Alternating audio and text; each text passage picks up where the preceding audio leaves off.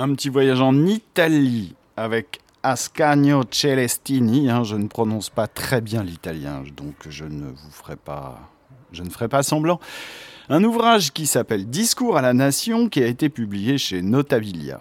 Nous allons en avoir quelques extraits afin de nous frotter les oreilles de façon plutôt politique, car cuisine poétique rime aussi avec politique.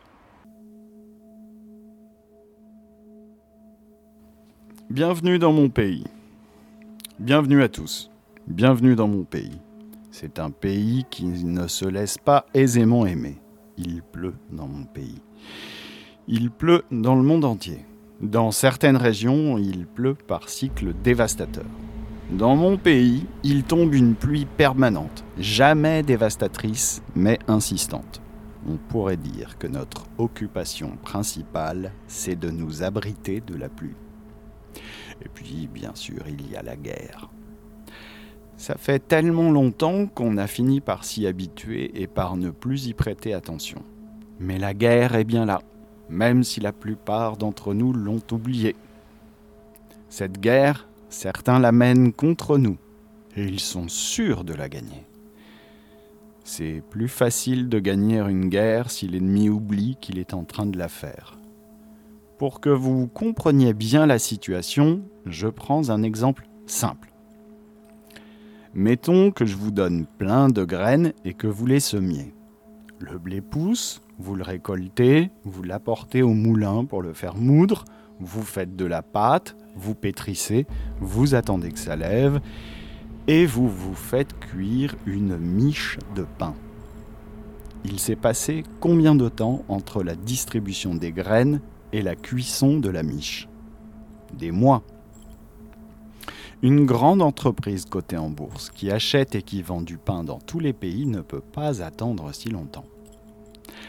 À cause de quelques ragots, d'un simple bruit de couloir, elle peut faire faillite et en un clin d'œil. Vous comprenez quelle guerre est en cours. Ce sont les économistes qui nous l'expliquent. Pour faire une miche de pain, il faut des mois, alors qu'en quelques heures de travail, la chaîne de montage débite une dizaine de pistolets. Et donc, le prix du pain grimpera bientôt vertigineusement, tandis qu'au marché, on trouvera des pistolets pour rien. Personne n'aura de sous pour le pain. Et tout le monde s'armera pour attaquer les boulangeries. Dans une tension pareille, pas facile de former un gouvernement. De temps en temps, certains aspirants à la tyrannie lèvent la tête et demandent qu'on les plébiscite. Mais c'est dangereux de lever la tête. On les écoute et à la fin de leur discours, il y a toujours quelqu'un quelque part pour tirer, et voilà que l'aspirant dictateur s'effondre dans une mare de sang. C'est sûr, c'est un problème. Mais la guerre, c'est une condition à laquelle on s'habitue. Il suffit de garder la tête baissée. Mais à la pluie, non. À la pluie, il n'y a pas de remède. Difficile de prévoir comment ça finira. Difficile même de prévoir si ça finira. Assisterons-nous à un final épouvantable ou à une épouvante sans fin?